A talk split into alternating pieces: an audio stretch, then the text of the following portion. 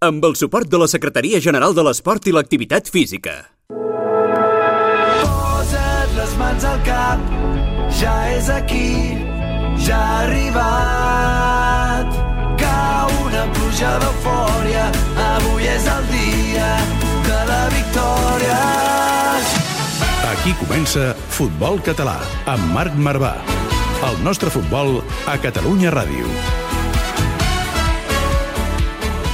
Hola, hola, què tal, família? Això és Futbol Català amb Marc Marvà, però avui qui us parla no és el Marc. Abans que res, sóc el Jordi Montalvo. Deixeu-me que em disculpi per fallar-vos la setmana passada i no oferir-vos aquesta magnífica ració de podcast setmanal. Però el motiu valia molt la pena perquè la família del futbol de casa nostra ja és una miqueta més gran. La Núria i el Marc han fet el segon gol més important de la seva vida. La no ha arribat al món ben sana i ben preciosa. I el més important és que el canvi de LED, sí, el canvi de LED, ja té una aficionada més. Una abraçada ben gran des d'aquí a l'equip Marvà Bernils, que amb el Jan i la Noa ja poden muntar un partidet d'un dos contra dos. Per exemple, entrem en matèria, va. Avui és un programa que servirà per demostrar que al Futbol Cat tot és possible, que tant se val el pressupost, que tant se val el nom, tant se val l'estadi, i que és igual la història que tinguin els clubs, perquè, per exemple, exemple, un club de només 15 anys de vida va assolir ahir l'ascens a la segona federació. És el Cerdanyola del Vallès, que aquesta temporada 2021 ja escriu el seu nom amb lletres d'or i es converteix en un equip de llegenda. Avui parlarem amb el seu tècnic, el Toni Carrillo. Ja sabeu, però, que la missió d'aquest programa és també la de la solidaritat i l'afecte i l'estima i el caliu amb els que la piloteta a vegades se'ls fa una miqueta quadrada. Avui marxarem cap al Solsonès amb la gent del Sant Llorenç de Morunys, que són un equip també de, de quarta catalana, són la millor competència, de fet, que hem trobat els amics de la Ciurana, que un dia més els tindrem també aquí al Futbol Català amb Marc Marvà i farem l'1 per 1 d'aquesta setmana. Avui tot això ho faré acompanyat d'un mite, com és el Samu Omedes, periodista i jugador del Canvi de Let. Què tal, Samu? Com ha anat eh, aquesta setmana el partit del canvi? Ha anat bé, el resultat està bé, però hem tingut plors. Ai, pujarem o no? Eh, ho tenim difícil ja. Em Difícil o impossible? Que, em sembla que ja és impossible. Sí? No hi ha, no hi ha possible... Matemàticament és... Matemàticament impossible. Uf, i com està el vestidor? Ho vam tindre a la mà. Jo estava el, el dilluns gaudint d'un Borges Blanques martinenc en una última jugada la pilota del martinenc va al pal. Oh, a més el Martinet, que està jugant-se la vida, també. I tant. Uh, una, uh, em, sona, em sembla que tu tens un sobrenom, no?, de, del món del futbol. Et coneixen com el Rufete del canvi, pot ser? Això va ser... Qui va ser? Qui va ser el culpable? El culpable va ser Jordi, Jordi Mas. Sergi Mas. Sergi Mas, perdó. Sergi Mas, vale, vale. Mira, ell s'equivoca amb el meu nom, jo també. Està bé, m'agrada molt que l'hagis batejat com a, com a Jordi Mas. Bé, o sigui, ell et va batejar com a Rufete, eh? I tant. Ha anat bé la teva temporada a nivell personal? Ha anat bé, a nivell personal ha sigut una temporada bastant bona. Ja ha recuperat de lesions anteriors, així que molt bé. Vale, va. Doncs eh, saludat al Samu, avui farem aquesta dupla, intentarem eh, deixar el llistó a l'alçada. Eh, doncs bé, amb el Dani López Bernal als botons, és l'hora de començar el partit. Ja ho sabeu, cordeu-vos bé les botes, pugeu-vos les mitgetes, això és Futbol Català amb Marc Marvà. Busca'ns a Twitter i Instagram, arroba futbolcat, guió baix, ràdio. També ens trobaràs a Facebook i YouTube. Victòria.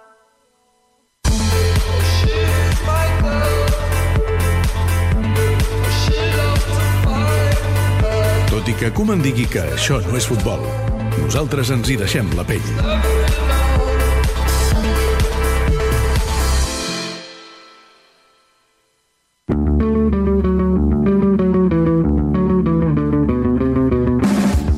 Doncs vinga, va, comencem amb els titulars de la setmana que venen carregadets. Eh? A la tercera divisió, el Cerdanyola fa història i puja a la segona federació espanyola. La Unió Esportiva de Sants i el Figueres certifiquen la permanència, mentre que el Sant Feliuenc i el Banyoles baixen a primera catalana. Doncs sí, el conjunt de Toni Carrillo jugarà per primer cop a la categoria. Es va imposar davant un Sant Andreu que va forçar la pròrroga a la recta final del partit. Van veure imatges de glòria després de, del partit a, a la celebració. Seguint amb imatges de felicitat en van veure i moltes a Figueres i Sants. Tots dos equips assoleixen la permanència després d'encadenar una bona ratxa en aquesta segona fase de la competició. Uh, Déu-n'hi-do la temporada de, del Sants, eh? que per cert, uh, l'any que ve és el seu centenari i el celebraran, de moment amb el seu camp a l'energia, no sabem si a la Magòria o no, però el celebraran on havien d'estar, que és a tercera divisió. Per contra, la mala ratxa que ha encadenat el Sant Feliuenc, que no guanya des de l'abril i que amb la derrota del passat diumenge ha certificat el seu retorn a primera catalana. Una situació semblant també la del Banyoles, que dos temporades després d'assolir l'ascens tornarà a competir una temporada que, la, que ve a la primera catalana, que serà calenteta, calenteta.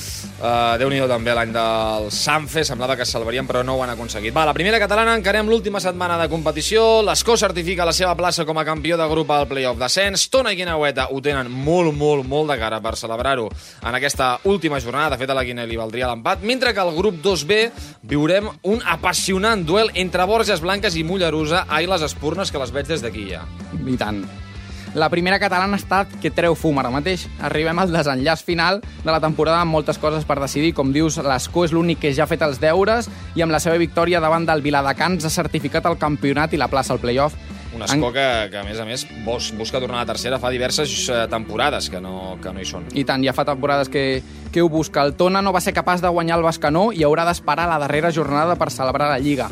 Qui també podrà celebrar, com bé has dit, és el és la Guinaueta, que després de la seva victòria en el duel directe contra el Sant Cugat, només haurà de puntuar aquesta jornada per acabar com a líder. Golàs de Cristo, eh? Cristóbal, per donar per 1-0 aquest triomf. Podríem discutir si hi ha falta a la jugada. Ai, ai, ai, ai, ai. Una miqueta, no? Amb l'empenta, sí, una mica. Una miqueta ja, l'empenta Ball de bastons aquesta. a dins de l'àrea d'aquests que fan gols. Jo tinc un míster que sempre diu t'has de posar lo suficientment lluny com perquè el atacant no et pugui empujar. Vale, però que després arribis a la marca, eh? I Si tant. no, estàs cardat. Per últim, Borges Blanques i Mollerussa jugaran el partit pel play-off de la tercera divisió en un derbi històric. Després de les seves victòries deixen el nostre estimat canvi de led fora de la lluita per l'ascens. Ai, el canvi. Hauríem d'haver posat una sintonia aquí de, de llàgrimes. Va, la tercera catalana, destaquem el duel que s'està vivint al grup 3. Atlètic de Valls, Morell i UE Segur lluiten per assolir la plaça d'ascens. Doncs sí, ho expliquem. El líder ara mateix del grup 3 de la tercera catalana és la Unió Esportiva Segur, amb 31 punts, però que ha jugat 13 partits, dos més que Atlètic de Valls i Morell. Els ballencs tenen els mateixos punts, 31, mentre que el Morell en té un menys, 30. Queden 5 partits que decidiran qui puja a segona catalana. Doncs 15 puntets per disputar-se i a la quarta catalana destaquem la temporada, ara sí, eh, tothom d'en peus. Temporada històrica del Sant Llorenç de Morunys i la victòria. Sí, sí, heu sentit bé, victòria del Ciurana. I tant. El Sant Llorenç de Morunys segueix una temporada que nosaltres podem dir que és històrica. Ha perdut tots els partits disputats, encaixant 36 gols i fent-ne només 5. Aquest darrer cap de setmana han, han continuat en la seva línia amb una derrota 4-1 enfront al Gironella. Com no podria ser d'altra manera, són últims al grup 1 de la quarta catalana. Grande, això ens encanta. Va, i què, què, ha, fet Per la, què ha fet el Ciurana? Sí, sí, nosaltres lamentem, sí, sí, lamentem la seva victòria perquè fa trontollar una, seva mica, una mica la seva condició de perdedors. Si guanyen molts, molts partits més, els, els acomiadem, no? I tant, vale, i tant. Sembla bé. Després parlarem amb ells i ens repassaran el seu 1 per 1. Doncs vinga, va, eh, un cop repassats aquests eh, titulars, entrem ja en matèria. Aquests han estat els titulars de la setmana del futbol català.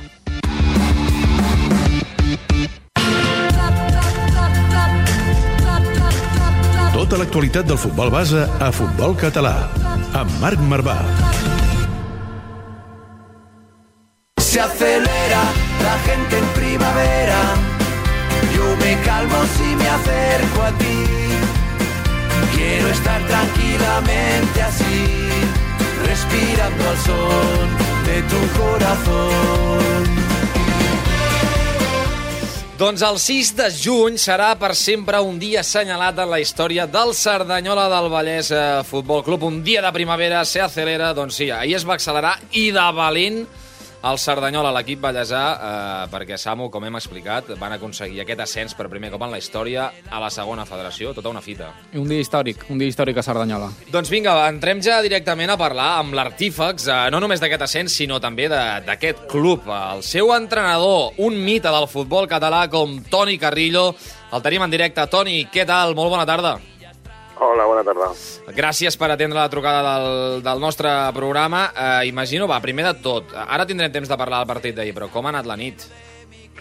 Bueno, ha sigut moguda, mogudeta una Moguda, miqueta. eh? Una miqueta, sí, una miqueta, però bueno, ja al camp, eh? Tot, Sí, no? tot quedava dintre del camp, després ja vindrà de, durant aquesta setmana doncs, a celebrar-ho a l'Ajuntament i després fer un sopar final de setmana amb, amb, les, amb, amb les dones, amb les famílies, però ahir era, doncs, bueno, eh, algo, algo imprevist perquè no sabien què podia passar i a mi a, a, a vegades aquestes coses Són les millors, no? Uh, són les millors, quan no, no tens res re, re preparat. No? La, la improvisació a vegades és el més maco. Sí, vam estar junts, també amb les famílies, després, doncs, bueno, els que tenien que treballar avui ens se'n van una mica abans i els que teníem festa doncs vam aguantar una miqueta més. Hola, míster. Aquí Samu Omedes. Eh, la veueta sona bé, almenys, eh? Sí, no, la, la, la conservo una mica, una mica bé, sí, però bueno, això cansat, cansat encara, eh? Vull dir, la veritat és que el partit va ser... Home, Va ser eh, bastant. clar, recapitulem una miqueta. Va, el partit va acabar amb Sí. empat a 1 als 90 minuts, es va haver d'anar a la pròrroga. El Sí. Cerdanyola va fer aquests dos gols en una segona meitat en què amb l'1-1 el Sant Andreu va tenir dos travessers que podien haver ca- decantat la, la balança. Finalment el Cerdanyola va ser qui es va imposar per 3 a 1 en aquest partit. Clar, eh, 15 anys d'història, Toni, i us planteu a, a una categoria després de que ningú donés un duro en les travesses inicials com per... Ja no només per aquest ascens, sinó ni tan sols potser perquè estiguéssiu en la fase de l'ascens directe. No, indubtablement. El nostre objectiu era quedar entre els sis primers doncs, per evitar, evitar no entrar amb el grup de, amb el grup de descens, no? Però bueno, al final es va fer una primera fase rodona, vam ser campions i a partir d'aquí doncs, bueno, l'equip va començar a somiar. Sí que és veritat que la segona fase, eh, el jugar dos vegades en tres equips són sis partits molt difícils, que també és atípic en una competició normal i corrent, doncs va fer que no suméssim els punts doncs, necessaris, no? I bueno, vam arribar una mica amb dubtes a, al playoff.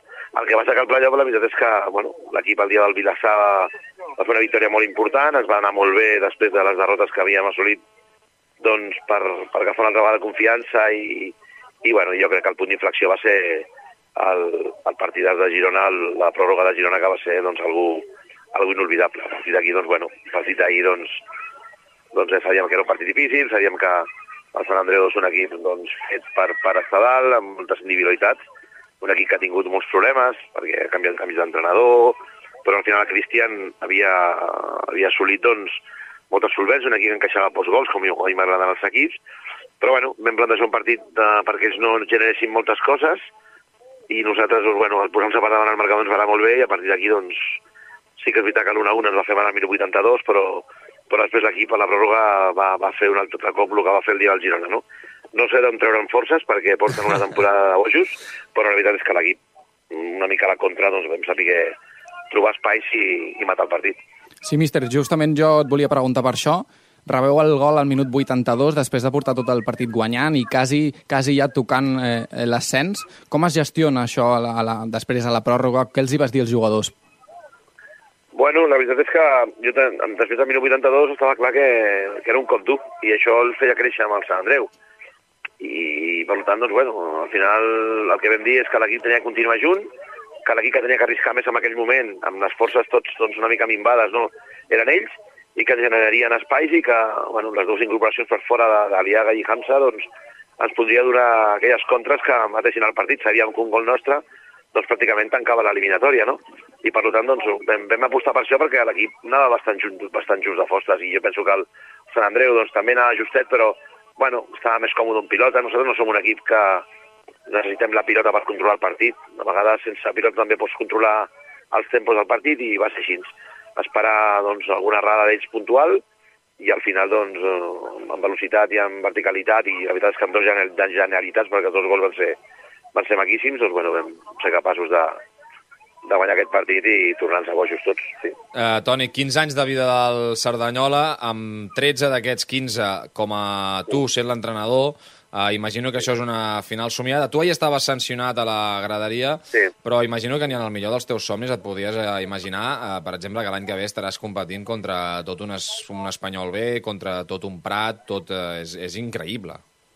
Sí, sí, és una passada, veritablement. Jo crec que encara no som conscients de, de, lo, que, de lo que hem fet, no? Però bueno, al final, eh, ja dic, jugar contra equips com aquests, eh, no sabem si jugarem a Camp de no sé com acabarà la, la reagrupació del grup, però és una, és una barbaritat. Estem parlant de que jo quan vaig arribar aquí, l'equip estava a primera regional i ara mateix, doncs, el que, aquell, aquell valer que jo sempre dic que va començar ara és un transatlàntic, no? A nivell de la base també és un equip de divisió d'honor juvenil. Bueno, estem en un moment dolç i, i el que està clar és que rebem, el, rebem el canvi de categoria d'una forma fantàstica, l'afrontarem de la millor manera, però tampoc serem unes comparses, no, no serà això de dir un any i fora. Lluitarem moltíssim, ens ajustarem econòmicament a lo que les subvencions d'Ajuntament i Federació donguin i treballarem a, a full i sobretot per fer-nos forts a casa, que és on nosaltres tenim el nostre fortí. Justament per això et volia preguntar, míster, aquest, aquest ascens suposarà un canvi estructural pel club, d'alguna forma? Bueno, el que està clar és que tampoc es tornarem bojos. En quant, en quant a estructura de club, sí que és veritat que és un punt d'inflex- d'inflexió. Vull dir, això no, no fa més que profe- professionalitzar una mica més el club, no? Però que està clar que a nivell de plantilla tampoc en tornarem, tornarem bojos. Hi ha jugadors... Hem de pensar que aquesta segona Federació Espanyola de Futbol està en un terme mig entre la tercera d'ara i la segona B, d'acord? Per tant, creiem que hi ha molts jugadors a nivell de tercera que poden competir molt bé a, amb aquesta nova categoria i, bueno, la base de, dels titulars, la idea és que, que continuïn, que estiguin, i després doncs, puntualment reforçarem una, una sèrie de, de posicions per intentar doncs, ser més competitius.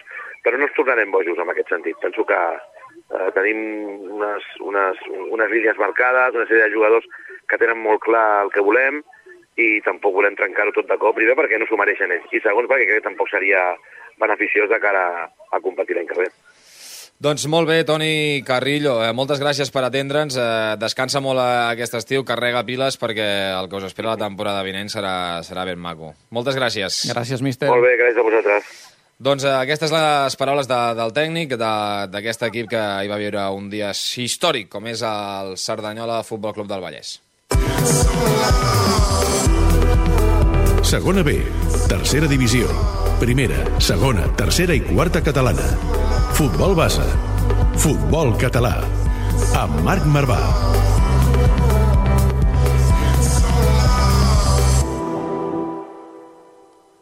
Déu-n'hi-do, no em puc eh, imaginar la nit que deuen haver passat a les fontetes, eh?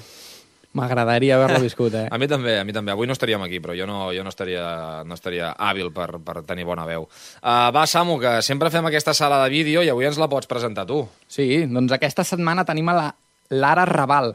És una defensa del Sant Gabriel. Vale? Tota la seva vida ha estat jugant a l'Espanyol i ha estat entrenada per entrenadors de l'alçada de Pochettino. Home, déu nhi Què ens explicarà avui? Ens explicarà la cobertura defensiva. Doncs som-hi, va, sentim la sala de vídeo.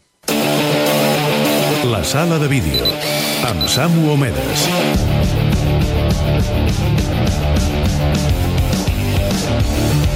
Obrim la sala de vídeo i encenem el projector per conèixer els aspectes tàctics del futbol català.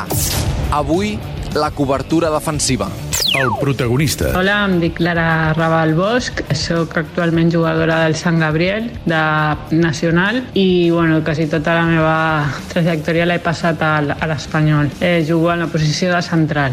Lara és una defensa amb experiència, que amb els anys ha millorat els seus conceptes. És ella qui ens defineix què és una cobertura defensiva. El concepte. Una cobertura és com una ajuda que fem a un altre company. En, en el meu cas, que jo sóc central, si el lateral del meu costat té un extrem, jo si li faig la cobertura, en cas de que a aquest extrem el superi o, o que li facin una passada en llarg i superi el, el meu lateral, doncs que pugui arribar jo a fer-li una ajuda i que intentar evitar l'atac. Aquesta ajuda que es realitza sobre una companya que és atacada per una rival permet a l'equip millorar en la seva fase defensiva. És molt important la bona col·locació al camp. Ens ho explica Lara Raval. Has de col·locar en el mateix cas, el, el cas del lateral i, i, i un central, has de col·locar eh, més enrere d'ell, eh, una mica en diagonal i bueno, eh, calcular la distància perquè si tens que sortir et doni temps d'arribar, però tampoc sense deixar la teva zona molt descuidada. Debilitats. El principal problema de sortir a fer una cobertura defensiva és deixar la zona descoberta. Lara ens mostra com solucionar aquesta situació de debilitat. L'equip està ben coordinat i, i ben treballat. Eh, si jo, per exemple, seguint l'exemple, surto al lateral a fer-li la cobertura, eh, hi haurà un altre central que estarà fent-me la cobertura a mi, eh, l'altre lateral també estarà i és, és, està treballat i està coordinat. Eh, inclús el, el lateral al que jo li faig la cobertura pot canviar la, la posició per mi eh, amb un altre concepte que seria permuta i en principi no tindria que haver-hi problema. Aquesta setmana, la sala de vídeo ens ha mostrat com una jugadora com Lara Raval treballa el concepte de la cobertura defensiva, en el seu cas, per ajudar des de la posició de central al lateral quan té una situació de perill. Ens explica com ha estat l'evolució dels coneixements tàctics del futbol femení. que està evolucionant com està evolucionant en la línia del futbol femení. O sigui, a la, a la mesura que està creixent el futbol femení també està evolucionant eh, tàcticament i tècnicament. I bueno, sí que crec que és un aspecte important a treballar perquè al final tot el que, tot el que pot marcar la diferència i pot fer-te millor com a equip doncs és important treballar-ho i al final són aspectes que pues, et poden decidir un partit Lara Raval ens ha demostrat avui que el futbol català és ric en tàctica i setmana rere setmana ho anirem comprovant. Futbol català, amb Marc Marvà. Ara es planeta la pedra. Ara fa un fred tropical. Sant fe de pau i de guerra. Totes les contradiccions. I les cançons, ventiladors, que es guiten merda, merda pa tots. Doncs on no sabem si fan molt bones cobertures és a la localitat que marxem ara per parlar amb els nostres següents protagonistes. Marxem cap al Solsonès, cap a Sant Llorenç eh, de Morunys, per parlar amb un jugador de, de l'equip, concretament amb el Llair Graus, aquí tenim ja en directe. Uh, Llair, què tal? Molt bona tarda. Hola Marc, hola, com va això? Com estem? Comencem bé, sóc el Jordi, però no passa res, però endavant. Em po-. No, però faig de Marc, eh, vull dir, estic fent de Marc, realment ja ho has dit bé, vale. perquè el Marc ha sigut papa i avui m'ha tocat, m'ha fotut el marrón a mi. Hòstia, vale, vale. Bon marrón. Uh, uh, va, comencem una miqueta. Uh, Explica'ns, vosaltres sou l'equip de... el millor equip de, del futbol català, no? Esteu liderant el grup eh, 1 de la quarta catalana, és així, eh? Sempre anem primers per la cua. Correcte. Això, no, no, fem el que podem, per això, això rai. El... Bueno, som aquí de quarta catalana, juguem cap a la regió, de, entre molts equips de Manresa i cap al Berguedà, de la part de dalt. I teniu un tros de camp, oi? Teniu un tros de camp amb, amb, amb una sorra preciosa? Sí, sí, sí, camp de terra autèntic, de tota la vida, i petit. I d'aquests que fan mal quan la bola et dona... quan et foten una pilotada, què? Sí, bueno, la pilota no, però alguna rascada sempre te l'emportes. No, Sí, però allò que la sorra s'enganxa una mica a la bola encara passa? Allò de que et queda la, la pell marcada una miqueta amb la sorra allà clavadeta? Això encara... Sí, sí, sí, sí, sí, sí, cada partit. I si plou ja és, ja és, ja és un catxandeu a vegades, però, fem el que podem. Jo, Hola, Llair, m'escoltes? Samu Omedes, aquí, a la- l'aparato. Eh, hem rebut una imatge del vostre camp. Les línies, sabem qui les tira? la- la- les línies, sí, sí. Ho fa un, un ajudant que tenim, que hem tractat des de l'Ajuntament, sí. Un mestre. El convidem a tots els nostres oients a seguir-nos al Twitter i a veure la imatge de com està el vostre camp. Les línies semblen tirades per, per algun aficionat del Cerdanyola d'aquesta nit. Moltes vegades les hem de tornar a fer, borrar mig abans de començar el partit, ja, ja, ja els ho dic, ja. No, no. Com, com va anar el, aquest cap de setmana? Veu tenir partit o no? Sí, vam, vam, tenim un partit, sí, sí, el que passa que... Va, va passar alguna cosa, no? Aquest any, bueno, aquest any, entre el Covid i tot, ja cada any som els que som i fem el que podem, però ens vam haver, només érem set Oh. el, per anar al partit. Sí, I, I això què vol dir? Que veu perdre, no? Es pot jugar amb set encara, eh? sí vam perdre. Bueno, ens vam presentar, Ah. que si no, malament, et cauen multes i no, no podem pas suportar amb el club. No, home, i hem de fer honor al futbol català, que som aquí la butxaca és el més important. Sí, sí. I el, bueno, ens vam presentar set i, bueno, vam jugar bastants minuts del partit i tot i Sí? I què? però vam donar la cara. Bueno, Què vol dir que vau jugar bastants minuts del partit? es perd, es perd, el que passa que es va suspendre el partit perquè al final un es va fer mal i, Oh. i es va suspendre el partit. La, la, la mítica, no? Va fer la mítica eh, de que estàs ja patint moltíssim i dius, mira, millor que siguem sis, que, anul·lin, el- que ajornin el partit i va fingir lesió, no? Sí, sí, però és el que tenen fet. Ja, aquesta temporada, cada partit érem 10 el dia del partit i, el, i al final un s'apuntava si podia venir i érem 11, algun dia 12. Déu-n'hi-do. Uh, quina mitjana d'edat teniu més o menys de plantilla? Bastant joves, bastant joves. Jo poder soc dels veteranos i tinc 24 anys, imagina't. Home, El- doncs, doncs tens veu de, de senyor gran, eh? Sí, i tant. Ah, bueno, bueno 20, 24 anys. No, home, sí, sí, però això no és senyor gran, això és encara acabes de sortir de, de la panxa, com qui que el diu. Bueno, ja, per 7 anys o 8, poder jugar a quarta catalana, hem ficat aquesta 10. I, el, I el tècnic eh, també és jove o no, el vostre entrenador? És el, el tècnic, és 3 anys més gran que jo. Bueno, De 28 anyets. i feu cas, sou dels que creieu o us el passeu una mica pel... Bueno, és el que té a vegades tindre entrenadors que són amics teus, que a vegades Ja. o, li fas més cas, a vegades no. Però, bueno, també fem el que podem, eh? No, ja, encara sort que el tenim. No, no, ja m'imagino que clar, que havent, havent jugat vuit partits i, havent jugat 8 partits i havent-los perdut els 8, eh, feu el, feu el que podeu. Anem a lo important. Els partits Llair, a casa només. Sí. Llair, lo important. Fora de casa aquesta temporada, mira. Què, què tal és el bar de, de Sant Llorenç, de Morunys? Té bar al camp? Com? Com, perdó, perdó, eh, és que no et sento gaire bé ara. Sí. El, Et preguntava que si té, si té, si té bar al camp. A lo important, anem a lo important.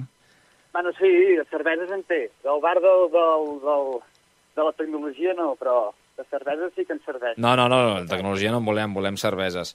Uh, va, que et, et donarem una sorpreseta, perquè, clar, ja que estem uh, parlant dels grans equips de, de casa nostra, marxem cap a, cap a 200 quilòmetres del Solsonès, intentem establir connexió amb el búnquer de la gent del Ciurana.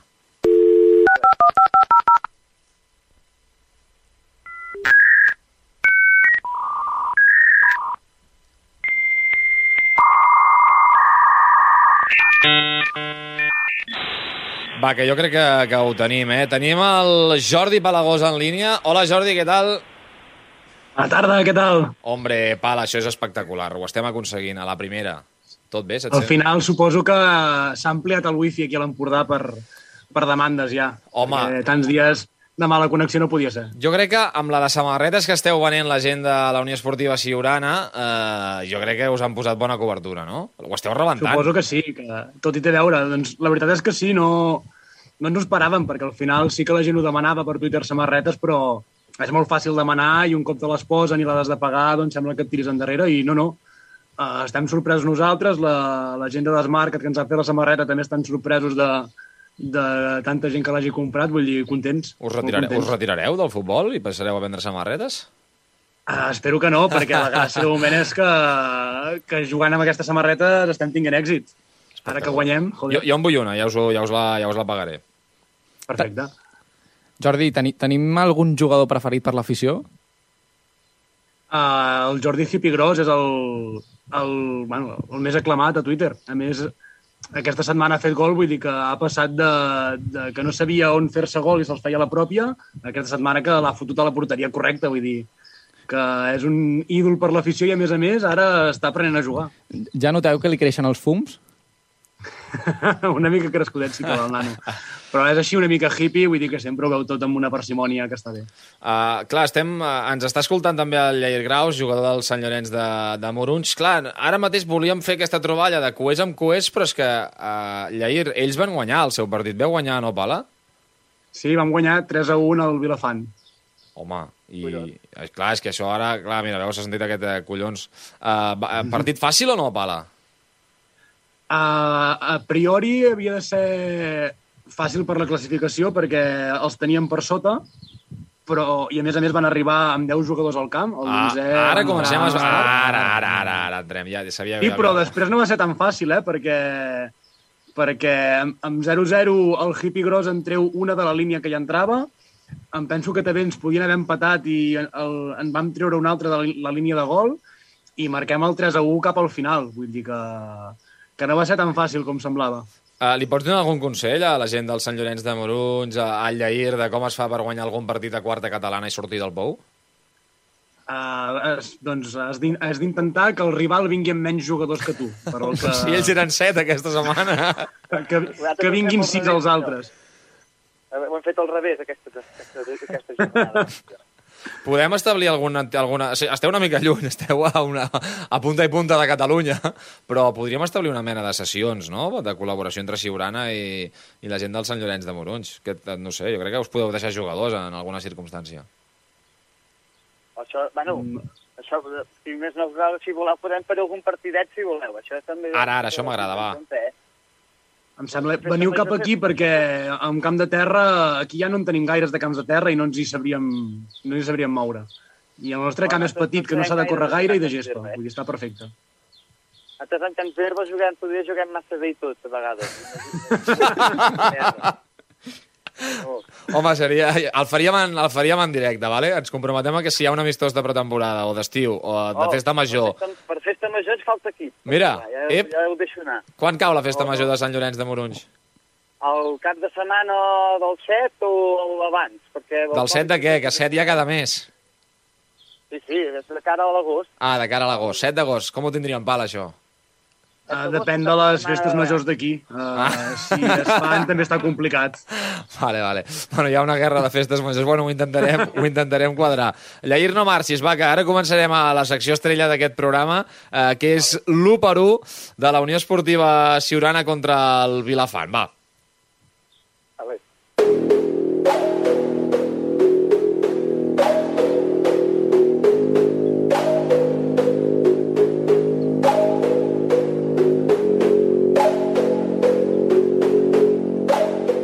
Porter, Bussi, Xuts.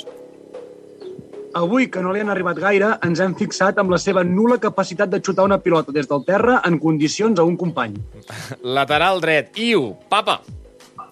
Ha sortit al camp amb el seu fill en braços i, en honor seu, ha fet un partit digne d'un nen petit de guarderia. Central, Martí, pes ploma. La seva famosa jugada d'emportar-se pilota i jugador no és aplicable quan el rival et triplica el pes. De quin pes parlem? En el triple del d'en Martí, que és pes ploma. vale. Central, Jordi Hipigros, l'estrella, l'MVP. Increïble l'evolució d'aquest noi. Ha passat de fer-se dos gols en pròpia fa més i mig a l'espectacle d'avui. N'ha salvat dos sobre la nostra línia de gol i n'ha fet un, de cap, a la porteria que toca. Els teus pèls, Ronald Hipigros Araujo. Estan sonant els telèfons ja, eh? Lateral esquerra, César, Spam. Estem cansats de posar sempre el mateix. Fes alguna molt bé o molt malament, però fes alguna que es pugui posar aquí, hòstia. Va, el César és el que té la signatura pendent, eh? Pivot, Aleix, enfonsat. En Ramon l'ha canviat abans de la mitja part. Ha tornat a entrar a la segona part i ho ha fet pitjor que abans del canvi. Se l'ha vist trist i enfonsat, però als flipats sempre els hi va haver un toc d'atenció perquè baixin del núvol i toquin de peus a terra. L'altre pivot, Pala, immòbil. Doncs jo em vaig veure superat per la baixíssima velocitat del joc i la calor. La meva poca mobilitat no s'ha notat tant perquè el rival, com nosaltres, també seria digne de patar-ho a Twitter. Uh, Pala, va, hem d'espavilar una mica, eh? Això no... Extrem dret, Costa molt moure'm. Jairo, uh, Zombi.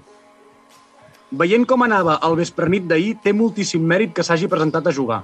Tot i semblar un zombi, preferim passar-li en Jairo Ressacós que en Manel Serè. Mitja punta, Teixi, assistent. Un gol, algun de clar fallat, venir a rebre pilotes, jugar-se'n més de les que li toquen... A la mitja part, en Ramon li ha recordat que si té un company sol per marcar, estaria bé que li donés, i així ho ha fet a la jugada del tercer gol. Grande. Teniu prima per gol? És a dir, hi ha més birra si es marca? No, de moment encara no ho he implantat, però Home, deixa que comenci a marcar gols jo, que Vale, ho que... proposo. Perfecte. Extrem esquerra, Messi, desubicat.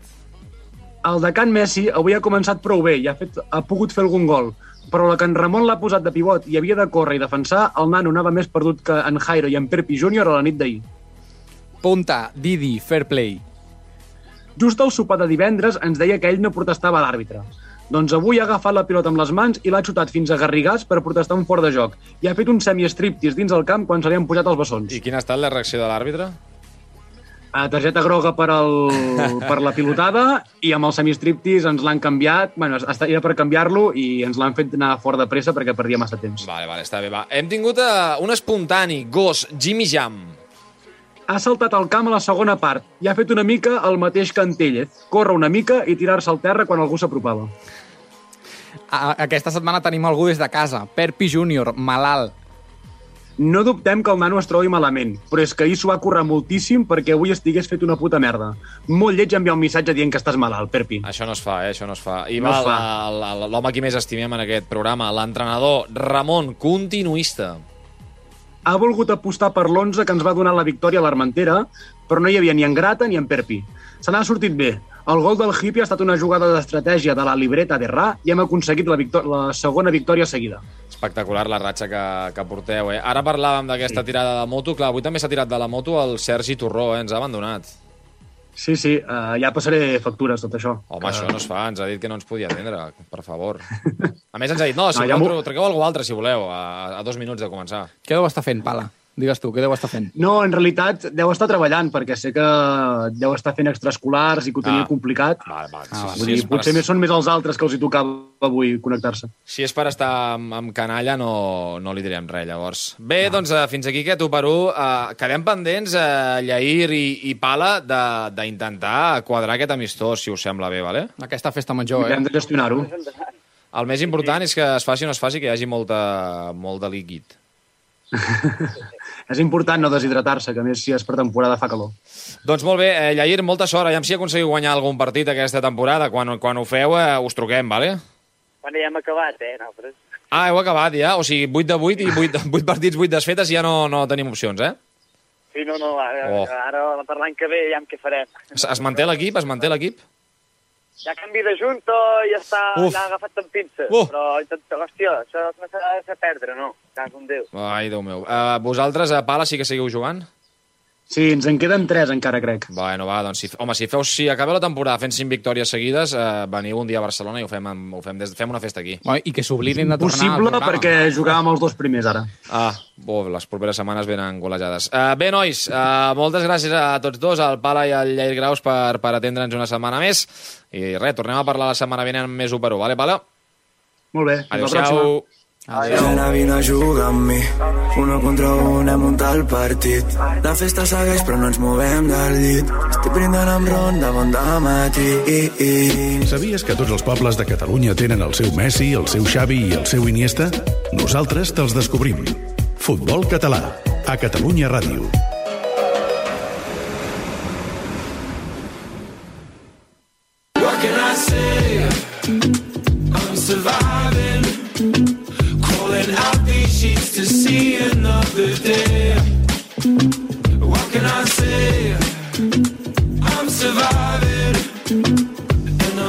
Doncs se'ns acaba ja aquesta setena edició d'aquest podcast, d'aquest podcast. Eh, Déu-n'hi-do. eh, les... Sí, el trobarem o no, aquest amistós, tu creus?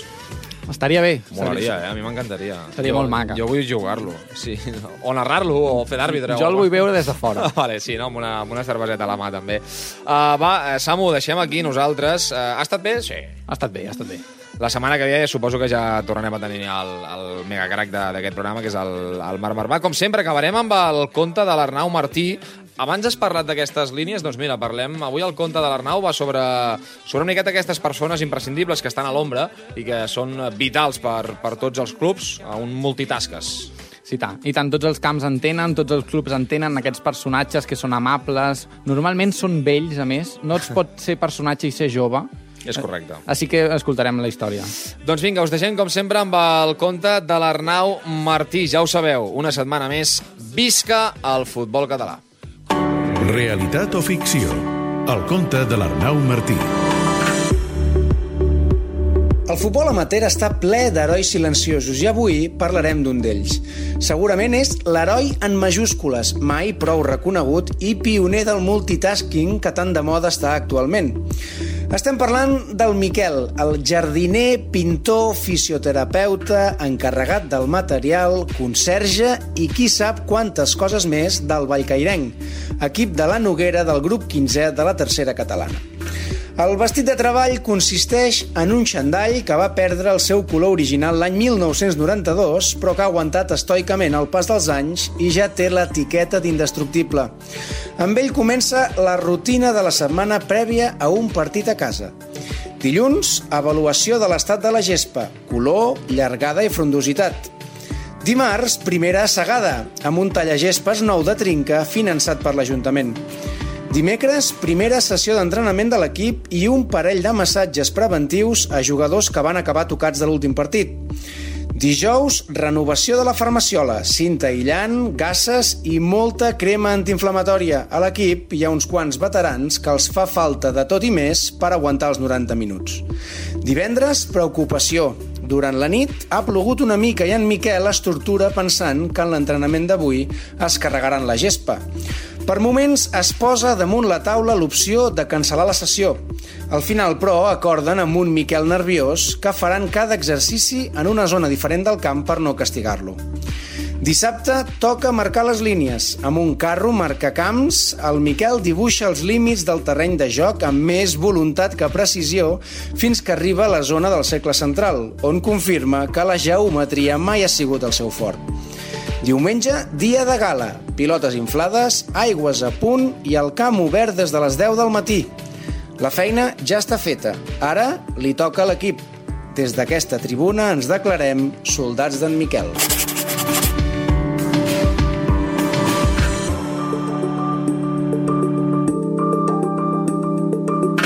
Futbol català, amb Marc Marvà.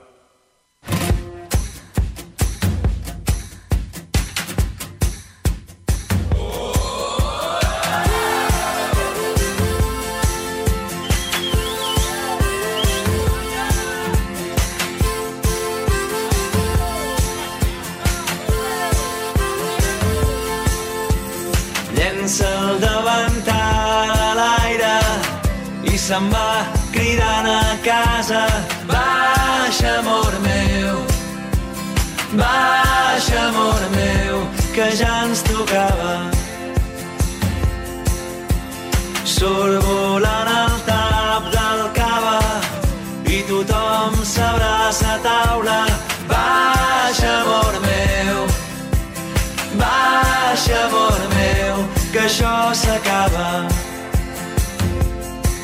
S'acaben les hores que mai no Amb el suport de la Secretaria General de l'Esport i l'Activitat Física.